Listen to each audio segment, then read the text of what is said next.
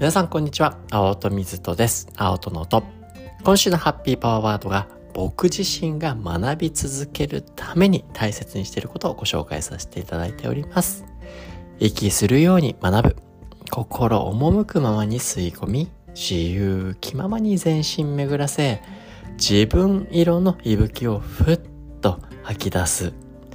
こう学んでいく上でですね、こう心赴くままにいろんなことを、ね、何かって決めつけすぎないで吸い込んでいく、学んでいくっていうインプット、そして自由気ままにっていうあの自分の中で入ってきたこのね、知識たち、新しいインプットたちをこうどうやって自分色にしていくのか。そしてそれをただただ頭の中にするだけじゃなくてこうどうねふっと吐き出すアウトプットしていくのか。この重要性っていうことですね、考えて僕自身これすごく大切にしてるんですけど、このことをですね、脳の観点も踏まえて今週の月曜日ハッピーマンデーですね、ご紹介させていただいておりますので、気になる方はぜひ聞いていただけたらなというふうに思います。というわけで本日は金曜日でございます。ハッピーフライデー Thanks God it's Friday! ですね、花金です。今週も皆さん大変大変お疲れ様でございまして、そして楽しみな週末がやってきますね。どんなね、日常も平日も楽しんで、ね、週末週末でまたね、素敵なね、時間にしていただけたらなというふうに思います。というわけで、毎週金曜日はハッピーフライデーと題しまして、皆さんね、こう聞いてくださる皆さんからのハッピーエピソードね、あの、ご紹介させていただいて、あんな、こんな、ね、いろんなね、ささやかなハッピーあると思いますが、まあ、それをね、聞いて、いろんなニュースあると思いますけど、でたまにはもうこうね、もうハッピー推しだけのね、こうニュースに浸ってみて、なんかほっこりしてね、はほっとできるようなね、時間にしていただけたらなというふうに思います。というわけで今週もですね、早速、ハッピーなね、エピソードをご紹介させていただけたらなというふうに思いますが、まず、ルルさん、どうもありがとうございます。ルルさんのハッピーエピソードをご紹介させていただきます。春に健康診断で引っかかったため、採血の再検査のために絶賛絶食中。何も考えずに仕事後に行けるよう夕方の予約にしたのが失敗でした。お腹すいた。幸い、なんとかお茶を飲みながら仕事に集中すれば耐えられるレベルで、終わったら何食べようかなと考えていることが楽しい。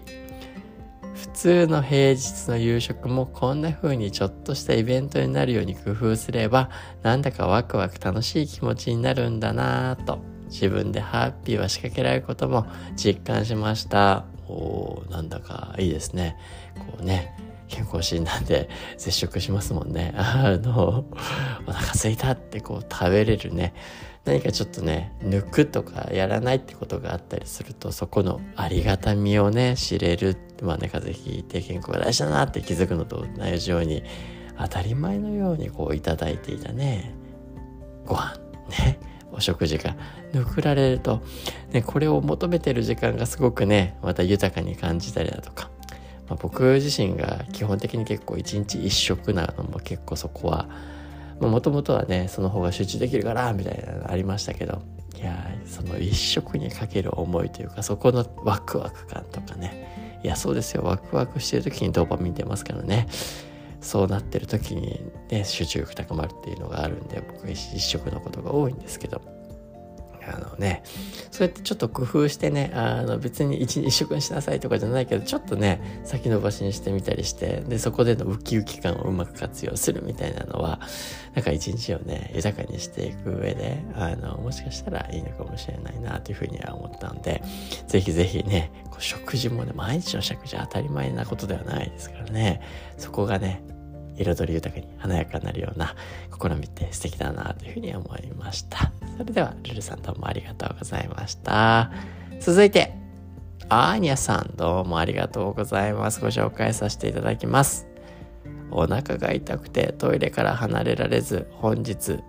保育園をお休みになった息子。もっと幼い頃は慢性的な便秘でひどかったので2時間かかりましたが、なんとか出たこともハッピー。プラスお腹の不調は若干残っているようでしたが比較的元気な状態で急遽お休みになったのでパパママがお仕事している間どのように過ごすか計画表を作ることに。何も決めずに完全に自由にしてしまうと YouTube を見始めてずっと見てしまう可能性もあるので YouTube とか見るのも OK だし他の遊びとかもいろいろやれると楽しいんじゃない？とできるだけノーとは言わないように提案。すると YouTube を見る予定はまず20分と本人なりに決めてその後は電車やレゴと遊ぶという計画に。アラームをセットして20分経過後にえ、早っ！と自ら突っ込んでいましたが、自分で決めたことだからか割とすんなり、この動画が終わるまでという合理的な延長はあったけど、ちゃんとそこでストップで計画通りに進めている姿に成長を感じたのと素直で可愛い愛おしいなと感じました。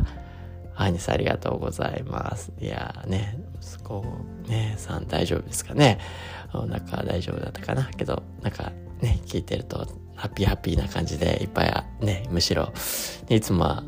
保育園行って、で、そこでの楽しみもあるかもしれないけどね、お家はお家でね、パパとママが頑張って仕事してる中で、ね、遊ぶっていうのもなんだかまたね、違った遊びで良かったんじゃないかなと。いやけどいいですね。なんかこう子供ってすごい自由気ままにね、あの目標も目的も持たず遊ぶ。それも素晴らしい姿だし、あのね、そんな姿を大切にしていきたいなっていう思いも僕としてはすごく持つことが多いですけど、けど確かに今の世の中ってすごく刺激的なね、あの遊びっていうのが多かったりだとかっていう文脈の中では、ね、下手するといいよって自由を与えてね、目的を与えなかったりすると、もうね、ずっと YouTube だけとかね、いう風にもなりかねないっていうのは確かにその通りだなっていうふうに思いましたね。まあ、なので、ね、こう、他の文脈においても遊びを作っていく。まあ逆に言うと子供ってもう無目的的な遊びは得意なところですから、まあこう大人になっていく過程で、こう目的を作っていって、計画していって、あの、遊んでいく。で、どっちも大事ですからね。あの無目的的なこうね、行動も大事だし、目的を作る行動っていうのも大事ですから、なんかそこのバランスを一緒にね、あの、作っていくって姿はとてもね、素敵だし、こう自分で決めたことだからね、あの自分でこうやっていくっていうね、まあまさに自立の表れだと思いますけど、子供だってできるんですね。ああだこうだって大人だって子供だって言われながらやるのだってね、そもそもハッピーじゃないですからね、こう自分で決めて自分で動いていくっていう姿、これはいろんなところで活用できるんじゃないかなと思いますし、ね、とても重要な下だなというふうに思いました。というわけで、アニャさんどうもありがとうございました。